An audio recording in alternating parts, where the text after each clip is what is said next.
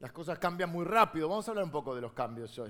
A veces no, nos cuestan, pero es inevitable como la, vida nos lleva a, tener que hacer permanentemente ajustes, cambios y poder avanzar. En esta serie que, que hemos llamado Lo mejor está por venir, pero hoy vamos a hablar porque no quiero que se malentienda esto. Cuando decimos que lo mejor está por venir, significa que creemos siempre que lo mejor de Dios está por delante, refiriéndonos a, a los tiempos que vienen. Pero no significa que a veces lo mejor está por venir y a veces hay que ir hacia lo mejor. Es decir, lo mejor está por venir no es una actitud pasiva de que las cosas me van a venir, ¿eh? casi como mágicamente. Dios es un Dios de poder, pero no es magia. Entonces vamos a hablar acerca de cómo ir hacia lo mejor, porque para ir hacia lo mejor significa que hay que avanzar, y para avanzar hay que superar diferentes obstáculos o dificultades, incluso pueden ser incapacidades o deficiencias propias. Es decir, que para avanzar tenemos que tener el suficiente deseo, la suficiente convicción para hacerlo y la decisión para tomar las acciones para ir hacia lo bueno. Eso implica, sí o sí, algún tipo de cambio. Así que bueno, a veces lo mejor viene y a veces hay que ir hacia lo mejor. Eh, esto es importante porque decíamos que eh, no es una actitud pasiva, eh, lo mejor está por venir y me quedo sentado esperando que venga, sino que a veces yo voy hacia lo mejor. El apóstol Pablo decía, olvidando ciertamente lo que queda atrás, que puede haber sido bueno, malo, regular, me extiendo hacia lo que está por delante. Y para avanzar, indudablemente necesito hacer progresos en mi vida, hay áreas en mi vida en las cuales quiero desarrollarme, quiero crecer, quiero avanzar, tengo que superar cosas que a veces me hacen lo contrario, me tiran para atrás, me mantienen estancado, me pueden eh, demorar, me pueden eh, incluso desanimar y puede haber áreas en mi vida en las cuales no haya ningún avance. Así que para avanzar necesito vencer di tanto dificultades eh, o enfrentar situaciones externas como internas, porque a veces lo que me detiene no está afuera, sino está dentro pueden ser cosas de mi carácter, hábitos, eh, cosas no solucionadas, situaciones no solucionadas de mi pasado, situaciones recurrentes, es decir, repetitivas de mi vida, que se van sucediendo, situaciones que no, cambian, que, que, siguen igual y que no me, que no me, hacen, no me permiten estar a pleno en esa área de mi vida. Situaciones recurrentes que no tienen solución, cuando a veces lidias con lo mismo muchas veces. Y es importante porque esto implica cambio. Y vamos a ver hoy, o hablar acerca de esto, vamos a hacer tres ideas claras, después oramos y nos vamos. Pero es importante porque si bien muchas veces manifestamos el deseo de avanzar, de modificar situaciones en nuestra vida. Venimos a la iglesia, escuchamos la palabra, queremos estar mejor, queremos avanzar en distintas áreas de nuestra vida, pero mucha gente viene a la iglesia, quiere avanzar, quiere estar mejor, pero no quiere cambiar.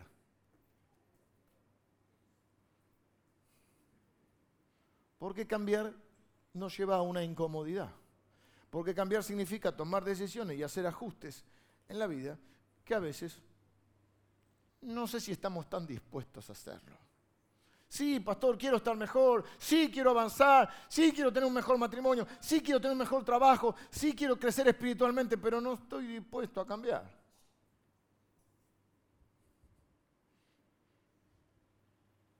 Todos tenemos incapacidades, deficiencias en nuestra vida, más visibles o menos visibles pero si no las podemos superar, nos van a detener. Repito, puede ser un... Eh, vamos a ver una historia donde un episodio en la vida de Jesús, un encuentro de Jesús con una persona que tiene una, un obstáculo, una deficiencia visible. En el caso de esta persona es una discapacidad física que le impide, que lo tiene atascado ahí durante mucho tiempo y le impide eh, realizar muchas cosas de su vida que quiere eh, que seguramente sueña con hacer y con realizar. Pero a veces no es un defecto físico, es un defecto de carácter. A veces es una situación del pasado que no podemos superar, una amargura, un dolor, algo que, que viviste o que te hicieron. A veces es un error que cometiste con el cual quedaste, digamos, enganchado, una mala decisión que tomaste, una situación recurrente que no se soluciona, algo que arrastrás, ¿eh? como un prisionero, viste, como los dibujitos con el traje a rayas y van con la cadena y, la bola de acero en el... Y vos vas ahí, todo se hace más lento y hay áreas en nuestra vida donde no hay progreso. Estamos hartos de ese trabajo que nos vivimos quejando, pero seguimos ahí. Hay situaciones en nuestra familia que no se resuelven, pero seguimos ahí. Y si uno le pregunta, ¿querés estar mejor? Sí, pero ese sí debe ir acompañado de estas actitudes, de estas cosas que vamos a ver. Me pregunto, ¿qué me está deteniendo hoy? ¿Qué te detiene hoy? ¿Qué dificultad propia o deficiencia necesitas superar para poder avanzar? ¿En qué área de tu vida sentís que estás estancado o enredado y que necesitas un cambio? Vamos a leer la, historia de este hombre que estuvo estancado un tiempito largo. Dice el capítulo 5 del libro de Juan, el Evangelio de Juan, o sea, la biografía que Jesús, de Jesús que hace eh, eh, Juan, uno de sus discípulos más, más, más cercanos, y cuenta esta historia. Dice, después de estas cosas había una fiesta de los judíos y subió a Jerusalén, Jesús. Y, ah, y, hay en Jerusalén, cerca de la puerta de las ovejas, un estanque llamado en hebreo Bethesda, el cual tiene cinco pórticos. Es decir, una especie de piscina con cinco puertas, pero no son las puertas por ahí como las pensamos nosotros, sino son como cinco pórticos, es decir, como si fueran, para que ustedes pueden, hay imágenes todavía, quedan eh, algunas reconstrucciones de, estas, de, los lugares de Jerusalén y de este lugar en, especial, eran como cinco arcadas con una especie de porche o de explanada, cinco explanadas, cinco entradas que confluían o que nos permitían ingresar a esa pileta que está como en el centro. Así que imagínense como si la pileta estuviese acá en el medio y estas eh, pequeñas columnas marcaran cinco puertas donde todos los eh, paralíticos, enfermos y, gente con dificultades físicas, estaba ahí esperando algo. ¿Qué es lo que esperaban? Bueno, vamos a ver. Dice que había cinco pórticos. Eh, en estos yacía una multitud, ven, no es solamente una puerta, es una explanada, había una multitud de enfermos, ciegos, cojos y paralíticos que esperaban el movimiento del agua porque un ángel descendía de tiempo en tiempo al estanque. No nos dice si una vez por año, si había un tiempo determinado o si era cuestión de estar atento, no se sabe. Pero de tiempo en tiempo descendía un ángel, agitaba el agua y el que primero descendía al estanque, después del movimiento del agua, quedaba sano de cualquier enfermedad que tuviese. Qué raro, ¿no? Bueno, la Biblia tiene esas cosas. ¿eh? Por algo son historias sobrenaturales, reales, pero sobrenaturales. Es decir, estaban el estanque, los cinco pórticos, yo me los hago así como de medio punto, con las columnas, las explanadas, y estaban todos ahí. Y de tanto en tanto bajaba un ángel, movía un poco el agua, y el primero que se metía el agua salía sano. Y había así un hombre que hacía 38 años que estaba enfermo. 38 años es mucho tiempo. Cuando Jesús lo vio acostado y supo que llevaba ya mucho tiempo así, porque Jesús nos conoce y sabe cómo es nuestra vida, le dijo, ¿quieres ser sano? Caramba, qué pregunta, ¿no? Señor, le respondió el enfermo, no tengo quien me meta en el estanque cuando se agita el agua, y entre tanto que yo voy, otro desciende antes que yo. Jesús le dijo, levántate, toma tu lecho y anda. Y al instante aquel hombre fue sanado y tomó su lecho y anduvo, y era día de reposo aquel día. Después tuvo problemas Jesús porque los religiosos ponen las normas antes que las personas, entonces los días de reposo no se podía sanar a nadie. Así que que se quede enfermo, que se embrome, porque nosotros tenemos que cumplir las reglas. Pero bueno, Jesús este, tuvo problemas con eso. Eh, anoche mandé el a la tardecita mandé el bosquejo a, un equipo que tenemos de editores porque lo pueden encontrar eh, eh, sintetizado el esquema de lo que yo tengo en, la aplicación de la iglesia. Justo Adri, que está en el grupo, me dice, porque Adri es el que sabe todas las prédicas se acuerda más que Javi Gómez y Adri. Y Adri dice, este, ya predicaste esto. Yo, mira, yo lo acabo de hacer este. Año, creo que año 2012, me dice. Fue buscar, no sé dónde se metieron en algún archivo de no sé qué. Yo busqué en mi computador, digo, tendrá razón, habré predicado de esto. No me acuerdo. Me dice, 2009. Noviembre de 2009. Pero no es la misma prédica. Y eso es lo que tiene la palabra de Dios, que es viva es eficaz. Es decir, que Dios nos puede hablar de diferentes maneras. Por supuesto, hay verdades esenciales que no cambian, pero cada vez que vamos a la palabra de Dios, nunca digas, esto ya me lo sé, porque Dios siempre tiene algo nuevo, porque su palabra está viva. Y dice que Dios la envía para hacer lo que ella quiere. Digo esto porque a mí me pasó que, este, eh, evidentemente, me dice, no, ahora leyendo los quejos veo que le diste otro enfoque. No es que le di otro enfoque, es que Dios me mostró otra cosa. ¿Por qué? Porque Dios hace eso. Así que lo digo esto porque no diga, uh, esta historia ya me la sé, la del paralítico. No, porque por ahí que la sepas no significa que Dios no quiera decirte algo hoy. Y lo que yo quiero hablarte hoy es de acerca de los cambios o de los avances en nuestra vida. Porque este hombre estuvo paralizado, estancado 38 años. Y este es su momento, su oportunidad para avanzar y dejar atrás este estancamiento, lo que lo detiene, para ser libre de eso que lo detiene, porque Jesús, el Hijo de Dios, está delante suyo y ha venido a su encuentro. Pero Jesús, fíjense, es una historia rara esta. Quizás por eso me llamó la atención. Por eso he predicado más de una vez. Ya a esta altura hay muchos pasajes que los he predicado más de una vez porque ya no los podría recordar todos. Pero ya esto del ángel es raro. Pero lo que me llama la atención es que viene Jesús y le dice a este hombre, ¿querés ser sano? Caramba, qué pregunta. Diríamos, qué obviedad. ¿Qué dirían los chicos hoy? Obvio. Pero Jesús le diría, ¿obvio qué? Porque Jesús no hace las preguntas.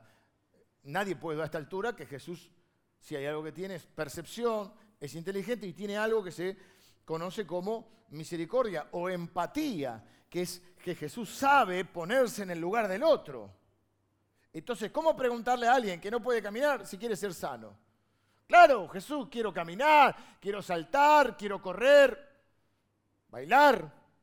Bueno, algunos podemos caminar, pero no sabemos bailar, pero no importa. Por eso va a haber clases de, de baile también en la academia que empieza. Pero Jesús no hace las preguntas así nomás. Entonces, ¿por qué pregunta si querés ser sano?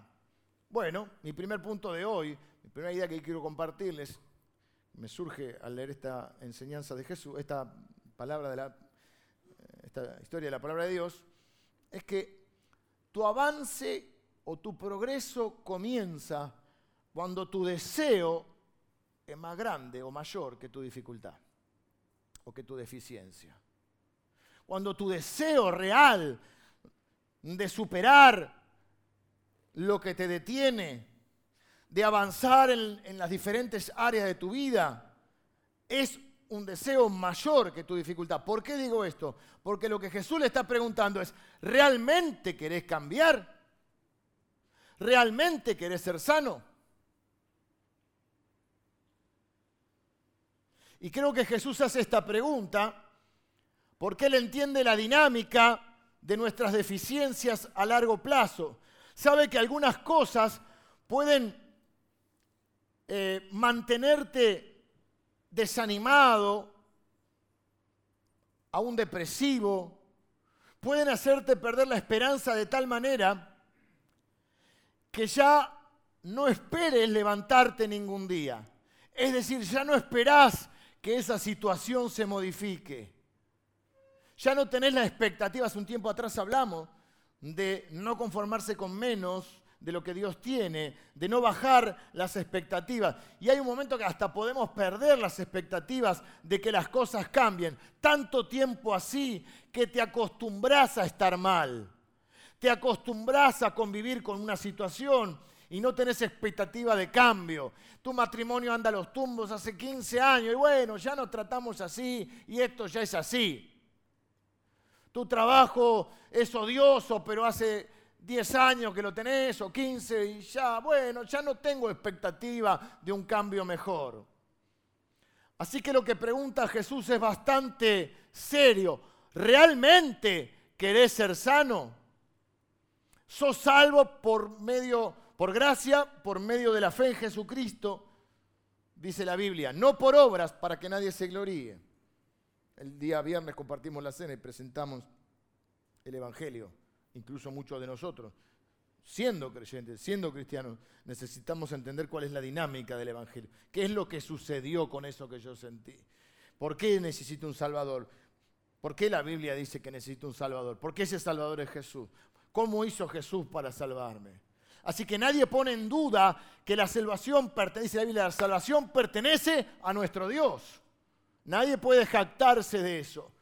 Pero en lo referido a tu vida, tu corazón, tu matrimonio, tus finanzas, tu trabajo, tus relaciones, tu forma de vivir, tus hábitos, tu carácter, los cambios que Dios quiere hacer bajo la cubierta de una vida redimida por la sangre de Cristo, tu avance comenzará cuando tu deseo de cambiar sea mayor que tu deficiencia. ¿Querés realmente ser sano? Creo que Jesús no quiere perder el tiempo, pienso yo. Y humildemente lo digo. Hay gente que te hace perder el tiempo. ¿Para qué me hace perder el tiempo si no querés cambiar? Estaría diciendo Jesús en otras palabras. No, sí, porque ¿querés cambiar o no? Hay áreas, no sé. Mi amigo Tavo tiene una granja eh, que está bajo la cobertura de la iglesia, una granja de personas que están saliendo de sus adicciones. Estamos diciendo, están saliendo porque están... Pero seguramente te encontrás con alguien y dice, vos querés cambiar realmente, querés cambiar. No vine porque me trajo mi mamá, no porque si no mi esposa me deja. No, pero entonces vos no querés cambiar. Lo que no querés es que no te deje tu esposa.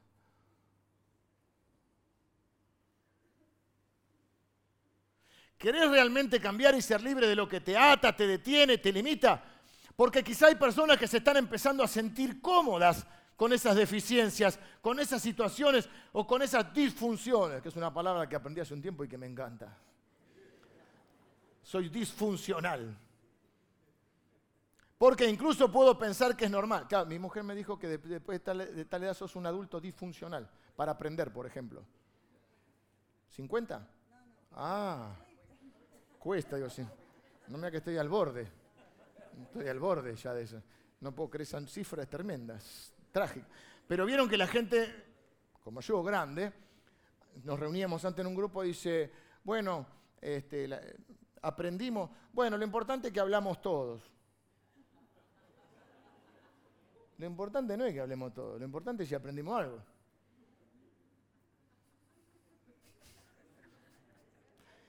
Cuando se pone bueno, sigamos. Digo esto porque uno cree a veces que es normal lo que no es normal. ¿No es cierto, mamá? Sabrá disculpar, mamá se hace así. Mi mujer no está porque mi hija no se sentía muy bien, así que estamos todos así, pero bueno. Claro, porque hay cosas que vos crees que son normales en tu familia, hasta que conoces una familia que es normal y decís,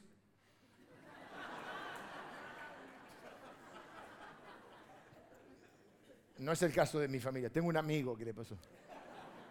Claro, pongamos esto, se lo doy consejo gratis para los novios, parejas y reunión de parejas casados y todo, comprometidos ni casados ni nada. O ponele 20 años, aunque hoy la gente va, empieza más grande, pero 20 años. Estás de novio 20 años, te enamoraste de una chica que tiene 20 a la misma edad. Vos viviste 20 años de una manera que crees que es normal. En una familia que vos crees que es normal, o aunque estás sospechando ya que hay algo. El otro cree lo mismo. Entonces viene a tu casa y dice, qué rara es tu familia. Y vos vas a la casa del otro y dices, qué raros que son acá. Vos tenés una forma de una alimentación, la comida de mamá, eh, una forma de tratarse. Y vas a otro lado y dices, qué raro. Y vos te Entonces ahí comienzan algunas cosas en lo viejo que hay que ajustar donde nosotros nunca juzgamos a nuestros papás, porque la vida es cíclica, te quiero decir. Entonces yo no, menos mal que me lo aprendí de chiquito eso, porque ahora tengo dos, que ya no son tan chiquitos, ya son más grandes, y que ahora me van a juzgar a mí si yo juzgo a mi papá. ¿Por qué? Porque todo lo que siembres vas a cosechar. Yo no juzgo nada de mi papá, sí, pero sí tengo el, no solo el derecho, sino la responsabilidad, si voy a conformar un matrimonio y una familia, a decir, bueno, esto, esto me gustaría de mi familia, esto no tanto. Eh, esta conducta o esta forma de relacionarse, de, no sé, de lo que fuera, esto lo quiero para mí, esto me gusta, pero le agregaría esto. Es decir, uno arma su propio modelo, donde uno no se junta con el otro a discutir a ver quién tiene la familia perfecta. O normal. Entonces vos tenés, este voy a dar otro consejo más, te voy que se me surgió. Claro, vos tenés que tener mucho cuidado en cuidar tu relación y cuidar también a tu familia. Vas a comer, vos estás acostumbrado a la comida de mamá. Y la milanesa mamá la hace de una manera. a cada uno le gustan las milanesas de su mamá. A mí me gustan gorditas. Y ponele, vos vas a comer. Y, nunca cometas el error que vas a comer. Y estás recién casadito y te sirve la milanesa, se cae el platito y. Y vos decís, y lo peor es, no son como las de mamá. Ah, no. Se corta el aire, no son las de mamá, come la milanesa de tu mamá y ahí empiezan. Ahora vos podés decir, ¿cómo las hiciste, mi amor? ¿Le pusiste doble pan rallado? ¿Le pediste al carnicero que te las corte gorditas? O sea, porque vos crees que todo lo bueno y lo normal es de tu casa, salvo que hayas sido una una experiencia demasiado traumática donde querés hacer todo lo opuesto. Pero si no, uno cree que uno es normal y que los raros son los otros. En mi casa hablaban todos a la vez, la casa de mi, esposa Lili son más callados. En mi casa son todos más efusivos, los alemanes son un poquito más serios, son más normales, son más normales. Y no es que uno tiene una buena familia, lo que uno tiene que hacer es generar un, propio... Y vos tenés que cuidar a tu familia. Y hay cosas que por ahí, entonces vos no podés decir a, eh, a tu esposa, dice mi mamá que vos cocinas mal. Vos la estás enfrentando, vos lo que mejor tenés que hacer es que ellos se adopten como familia. O no le podés decir a tus padres, dice mi esposa que no se metan. Los matrimonios son de a está claro. No son de A3, ni de A4, ni de A6. Por más que seamos tano, español, eh, eh, son de A2. Podemos escuchar y debemos escuchar el consejo más grande, pero tenemos que conformar nuestro propio. No puede manejar la vida nuestra suegra ni nuestra mamá. Está claro eso. Lo doy por obvio. Obvio, digan ustedes, obvio. Eso no significa que no podamos escuchar y debemos escuchar el consejo. Tampoco le podés decir a tus padres, dice mi mujer que no se metan. No, ¿qué, cuál es lo sabio acá? Cada uno maneja su familia. Entonces, claro, porque vos, tu mamá y tu papá, a vos te van a perdonar todo. Porque sos el nene o la nena. Entonces vos, si tenés que decir, hay una interferencia, ponele, familiar, el sanguíneo, el, el pariente consanguíneo, no se rían, estoy hablando en serio. El pariente consanguíneo es el que pone a cada, ¿se entiende? Entonces que decirle a tu mamá que está interfiriendo un poco, ¿sí? Todo esto se lo dije gratis para que su matrimonio funcione. Pero ¿por qué digo esto? Porque a veces creemos que es normal lo que no es normal. Y a veces lo que no ayuda es el ambiente. Porque este muchacho está rodeado de toda gente que está igual que él. Entonces él cree que eso es normal. Y por ejemplo, ya que pusimos el ejemplo de Tao, hay muchos de los chicos que están luchando con su adicción, que lo primero que tienen que hacer es salir del ambiente. No, porque yo tengo que brillar en la oscuridad, sí, pero cuando seas luz, todavía lo tuyo es una velita. Entonces si vas te van a apagar la velita y vas a quedar como el otro. Entonces hay momentos en que hay que salir de un ambiente que está... Es como ir a la guardia de un hospital. Ayer estaba descompuesta mi nena. Me dice, ¿fuiste al médico? No, porque en mi familia, que es muy normal, no vamos al médico. Es la verdad. Ah, no es normal. No, eso, a, mí me asombra, yo, qué anormales que son los... Dice, viste, ay, sí, me agarró una gripe y tuve cuatro horas en la guardia a las tres de la mañana. Pero vos estás loco, yo me tomo un ibuprofeno y me voy a dormir. Para mí, Pero ustedes que son normales van al médico. Pero tenés que tener cuidado porque vos vas con un resfrío a la sala de espera, lleva al nene con un resfrío a la sala de espera y el otro también sale con una neumonía. Porque ese ambiente no es sano.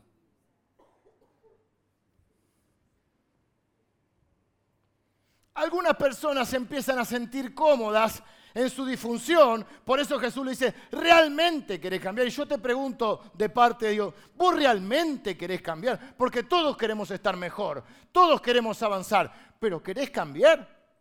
¿O estás cómodo? Porque por ahí tu deficiencia de carácter te es cómoda, porque por ahí tus ataques de ira o tus caprichos o tus enojos te permiten manipular a las personas y conseguir lo que querés o tu obstinación, tu terquedad. Entonces, como una manera para que no te enojes, para que no te pongas mal, te dan la razón. Entonces ya tu disfunción, que es tu, tu caprichosidad, ¿está bien dicho? Tu caprichosidad o tu obstinación, te es funcional dentro de la disfunción. No sé si me explico. Entonces en un matrimonio, para que uno no se enoje, porque si se enoja pega, o para que no se enoje, porque si se enoja llora. Que llore no significa que tiene razón, pero te termina la discusión. ah, tiene razón. No, no, está llorando no significa que tenga razón. Obviamente no significa que tenga razón el que ejerce la violencia. Pero para que no se... En matrimonio, alguien, eh, vieron que hay una película que dice alguien tiene que ceder. En matrimonio se trata de ceder, negociar y ceder. El problema es cuando cede siempre el mismo para que el otro no se enoje, para que el otro no haga capricho, para que el otro no deje de hablarme. Quizá me empiezo a sentir cómodo en, mi discapacidad, en mi, en mi defecto, en mi, en mi deficiencia. Otros no quieren dejar su conducta compulsiva porque es un método para calmar la ansiedad, la insatisfacción, para maquillar su inseguridad, la compulsión de comerse todo, la compulsión de ir y reventar la tarjeta para ponerme todas las marcas posibles para que disfracen o maquillen mi inseguridad y crean que soy importante porque tengo un cartel que tiene una marca acá. Entonces me es cómoda mi compulsión o mi conducta compulsiva. Por ejemplo, quiero ser libre de deudas, pero no estoy dispuesto a hacer un presupuesto, a establecer prioridades y a empezar a ejercer el dominio propio. Y decir, esto sí, esto no. ¿Ves? No es hasta que tu deseo de avanzar sea más fuerte que tu dificultad o que tu deficiencia para que puedas avanzar en el poder de Dios. Y este hombre tiene delante suyo la oportunidad de su vida porque el Hijo de Dios está enfrente de él. ¿Y qué contesta? me dan ganas de balearme en este mismo momento? ¿Querés ser sano? ¿Qué tendría que decir? Sí. No, dice, no, lo que pasa que acá hay un ángel que viene, ¿viste? Y el ángel viene y sacude el agua, agita el agua. No sabemos cuándo viene. Y yo hace 38 años que estoy acá, pero siempre hay uno que me gana de mano. Porque siempre las oportunidades son para los otros. Porque Dios se olvidó de mí. Ah, tiene que venir Dios en persona a hablarte, porque hace 38 años que no soy capaz de tirarte primero la pileta. No me pongas loco. Jesús está a punto de curarte si querés y lo mejor que podés hacer es poner una excusa. Y algunos de nosotros necesitamos dejar de disculparnos culpando a otros. dejar de señalar con el dedo a otros porque no me ayudan, porque no hicieron esto, porque no hicieron aquello. Creo que puede servirme intentar explicar, o mejor dicho, una excusa puede servir como una explicación,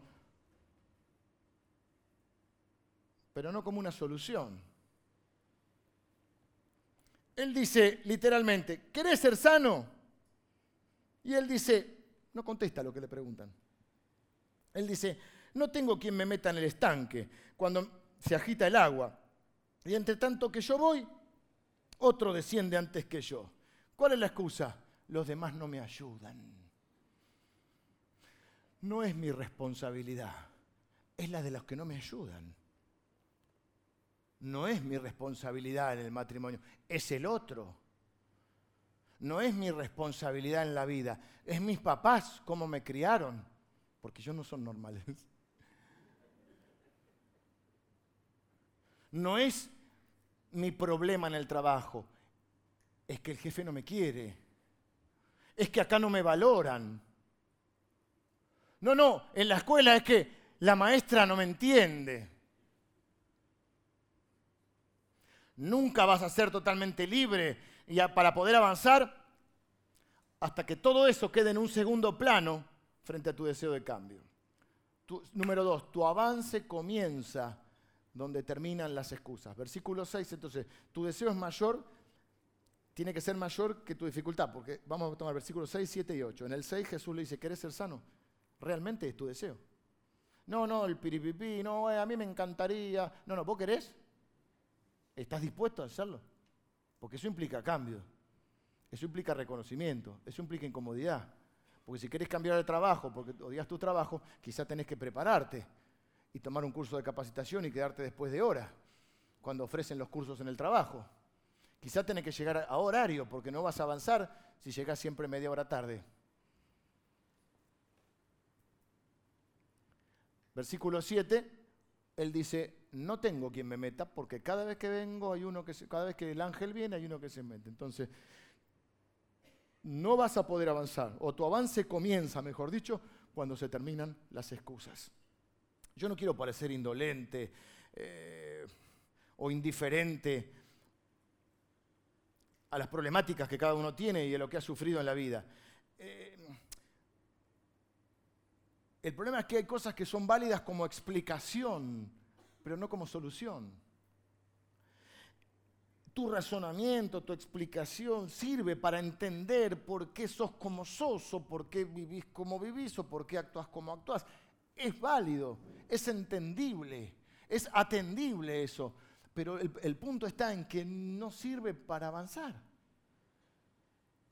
Yo te puedo explicar por qué soy así, por qué me pasó, y eso va a hacer que vos tengas una mayor empatía, una mayor comprensión, pero no me va a, mí a ayudar a solucionar.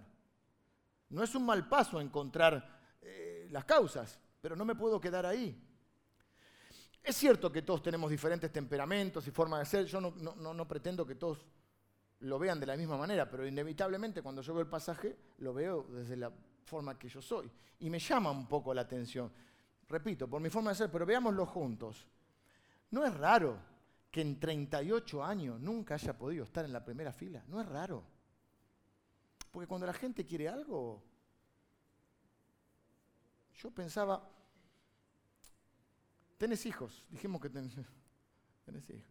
Cuando los hijos quieren algo, te dejan la cabeza así.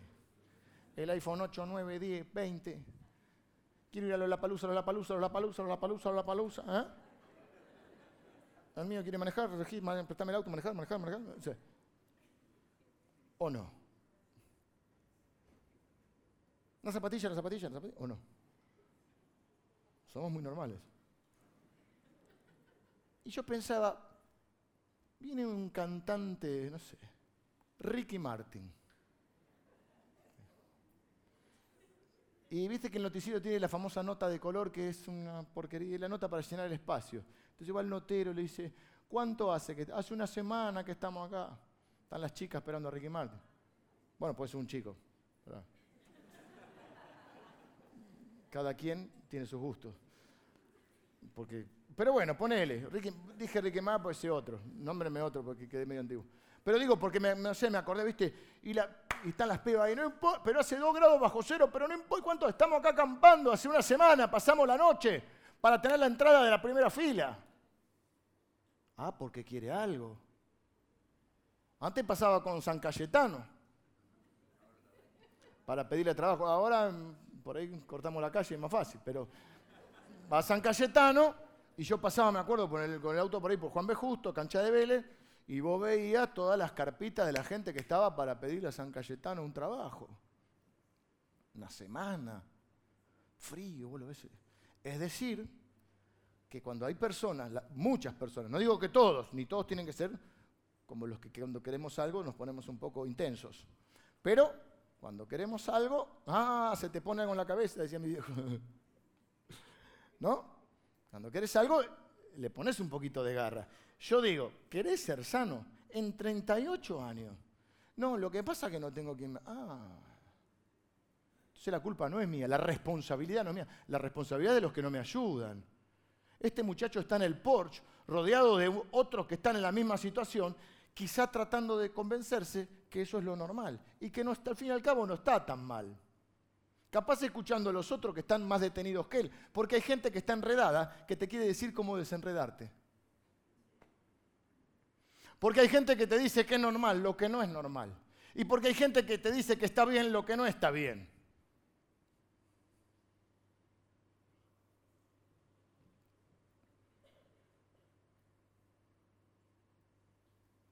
¿Cómo andás? Mal pero acostumbrado, decía uno.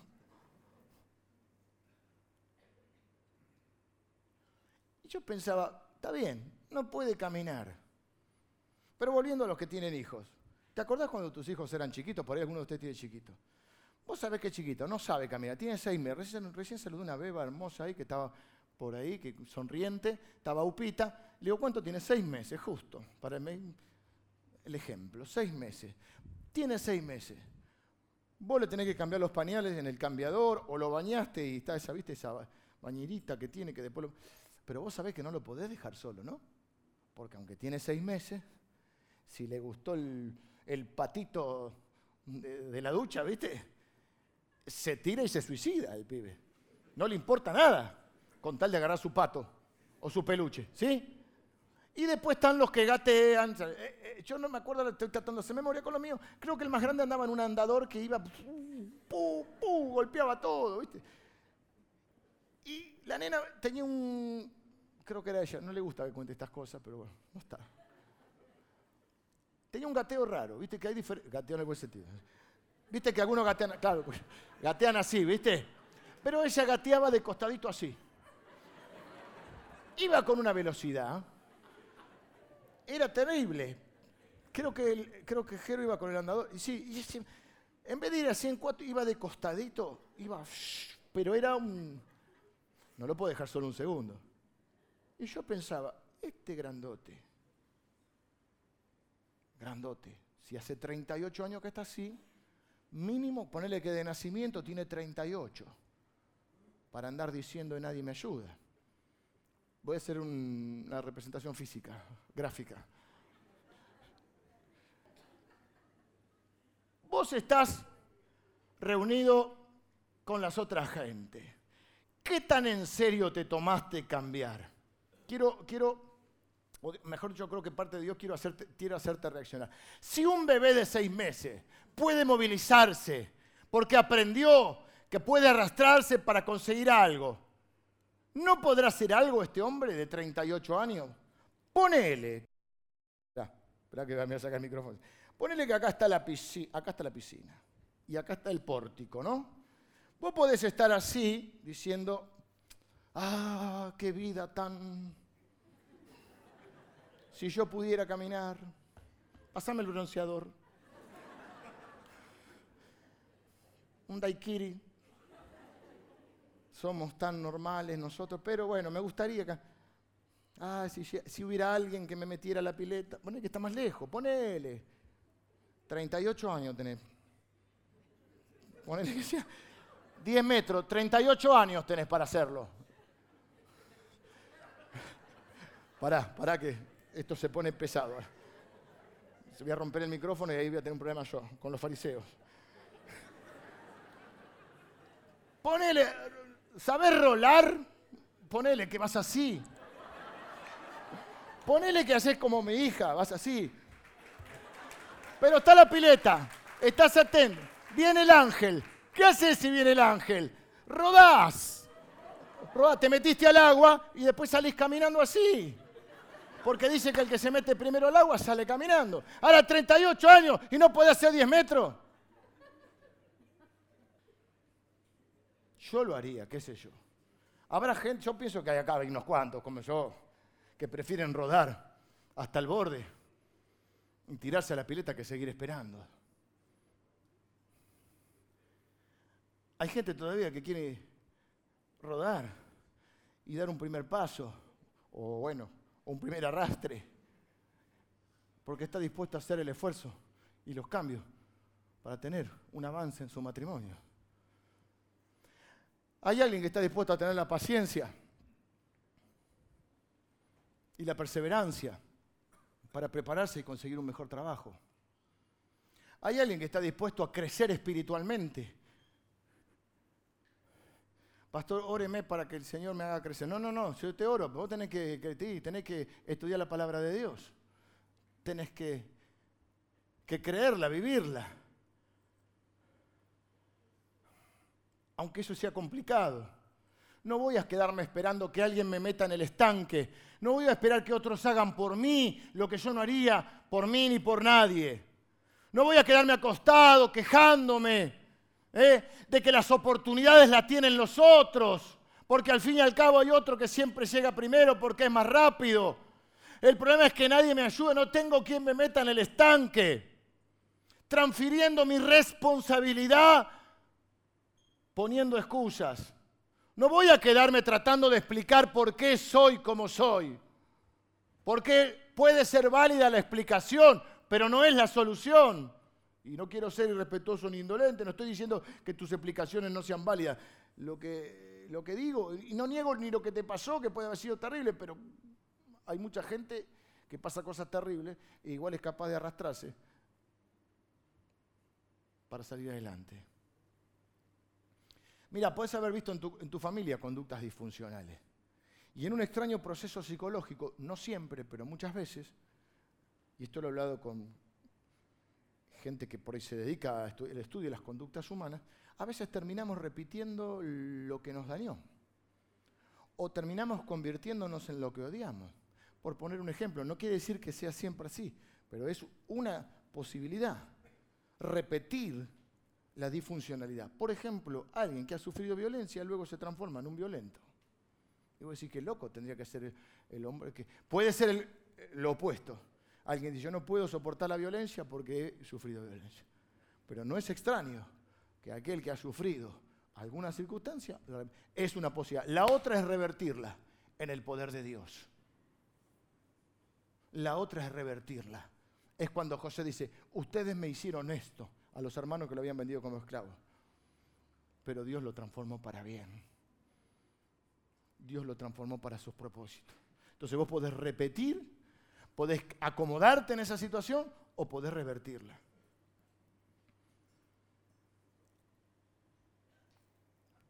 Proverbios 26, 15. Los proverbios son bárbaros y son 31 capítulos. Te puedes leer un capítulo por día, lo haces en un mes, o un, proverbio por día, que te va a llevar más tiempo, pero también te va a enriquecer. Proverbios viene después de Salmos. Y 26,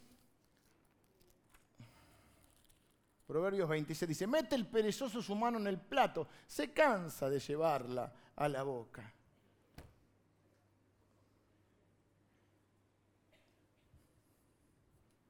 No crezco espiritualmente porque no me alimentan bien.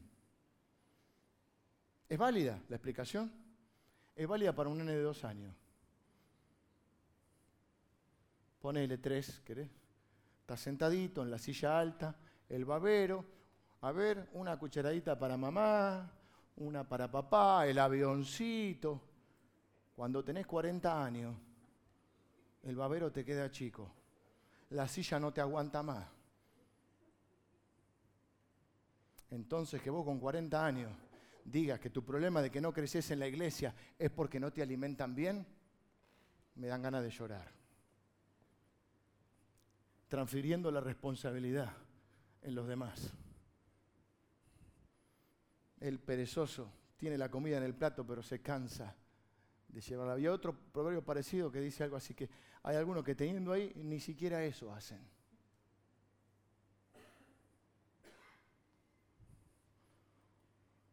no te llena, anda a comer.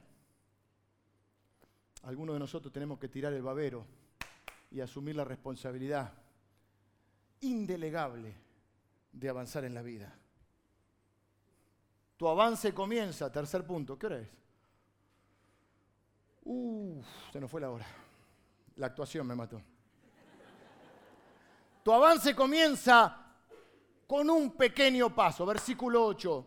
Jesús no le contestó, uh, pobrecito, mira lo que te pasó, 38, qué mala gente, che, nadie te acompaña, qué cosa, esto, estos son unos envidiosos. No, le dice simplemente, levántate, toma tu lecho y anda, da un paso, da el primer paso, da un sal. Y acá quiero hacer esta aclaración, rara vez, rara, es la excepción y no la regla. ¿Se entiende? Hay un dicho que dice, la excepción confirma la regla, pero no es la regla. Es decir, no, porque yo conozco. Sí, sí, es un caso, esa es la excepción, la regla es otra. Digo esto porque rara vez los cambios se producen con un gran salto. En general, es un pequeño paso inicial. Y los cambios son progresivos y son poco a poco. Vamos a poner un ejemplo. Si vos hace siete años que estás mal con tu mujer, no va a cambiar todo porque vayas a una conferencia de matrimonio.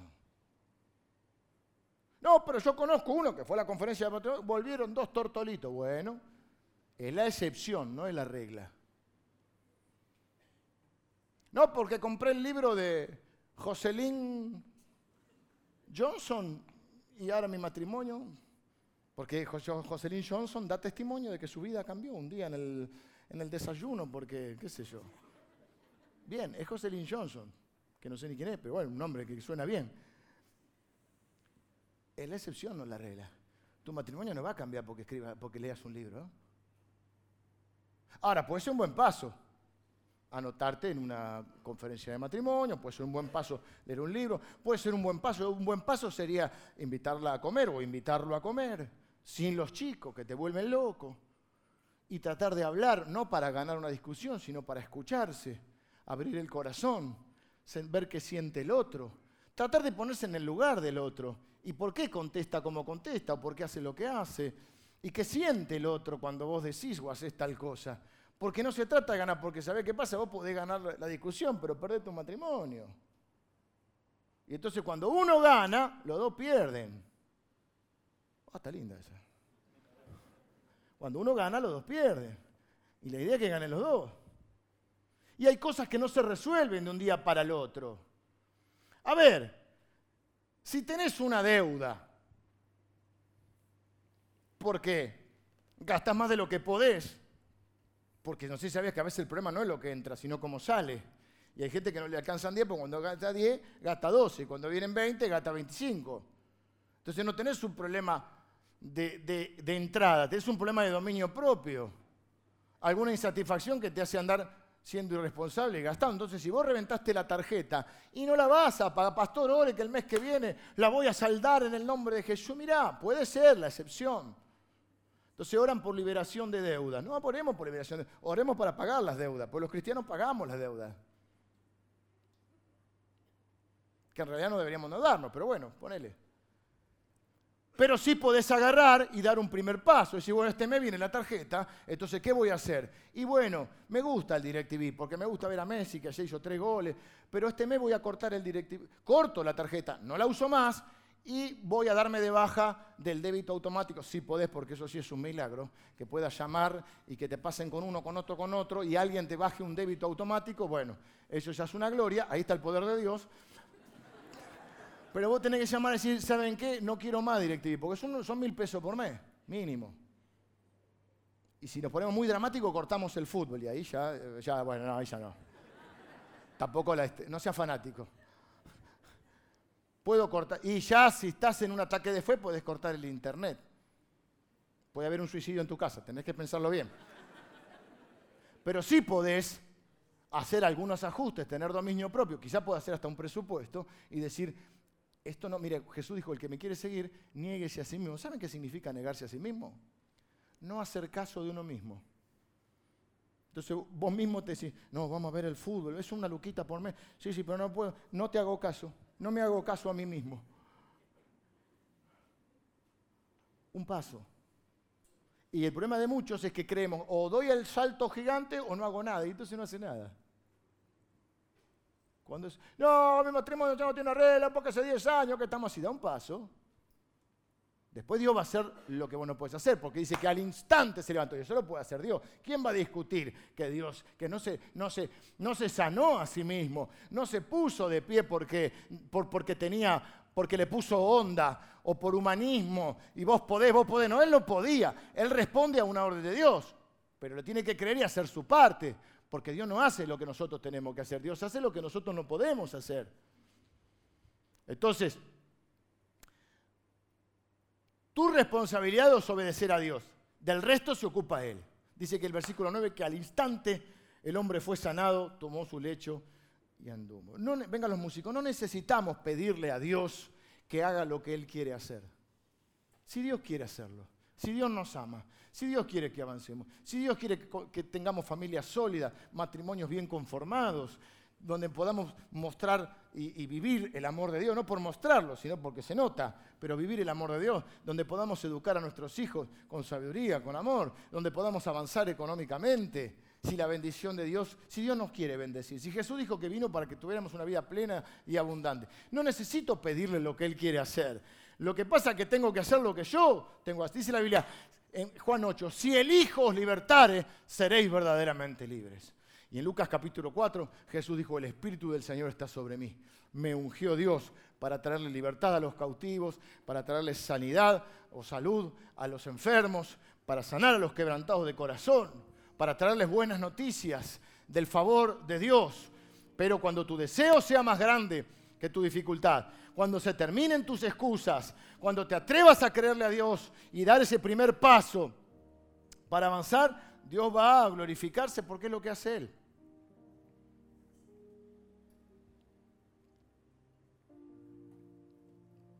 Que nada es imposible para Dios. Su amor es eterno. Su gracia es infinita.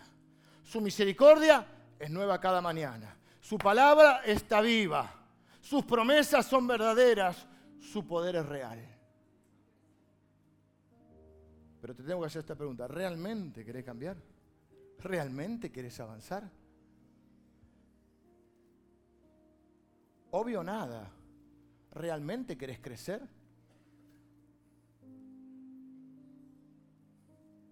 O, te, estés más cómodo. O es más, más cómodo que la culpa la tenga otro, que la responsabilidad la tenga otro. Es más cómodo disculparme culpando, haciendo responsables a otros de mi vida. Yo te quiero decir que de tu vida y de lo que se te ha dado, vos vas a dar cuenta delante de Dios. No tus papás, no tu esposa, no tu vecino, no tu hermano, vos vas a dar cuenta de lo que se te ha dado. ¿Y qué hiciste con lo que se dio? ¿Y qué se te ha dado? La vida. ¿Qué hiciste con la vida que se te dio? Y yo no creo que sea válido que puedas decir lo que pasa, que estuve 38 años para hacer 10 metros, pero nadie me ayudó. Y además por vos mismo, porque por más que nos parezca normal, no es normal. Y por más que te alcance en el bronceador, y quizá algún daiquiri, seguís sin poder caminar, sin poder bailar, sin poder correr. Cuando Dios está delante tuyo preguntándote, ¿querés? Porque si vos querés y das el primer pasito, yo estoy acá para hacer lo que vos no podés. Bueno, vamos a orar. Señor, te doy gracias por cada uno de mis hermanos. Te doy gracias por sus vidas, Señor. Tu palabra es verdad, tus promesas son reales, verdaderas, tu poder es infinito y verdadero. Señor, tu gracia es infinita. Tu amor es eterno, incondicional, Señor. Y nosotros te damos gracias. Gracias por tu palabra que nos desafía a activarnos, Señor. Que nos, nos corrige, nos desafía, a veces nos consuela, nos enseña, nos anima hace crecer nuestra fe, nos desafía. Y Señor, mi oración es que muchas de las personas que estén en este lugar se sientan hoy desafiadas a avanzar en las áreas en las cuales están detenidos. Que se sientan desafiados, Señor, a poner su fe, a activar esa fe que ya les has dado, para creer que nada es imposible para ti, Señor. Señor, que estemos dispuestos. Que decimos tanto, Señor. el crecer y el brillar para ti, que, que decimos tanto, que estemos dispuestos a ponerle fin a nuestras excusas y a nuestras explicaciones eh, y nos atrevamos a creer y a dar el primer paso para ver, Señor, cómo te glorificas en nuestra vida, para vivir con honor, para vivir con integridad, para vivir en bendición y para ser testimonio a otros de tu gracia, de tu amor y tu misericordia. Bendigo a cada uno de mis hermanos en el nombre de Jesús. Amén.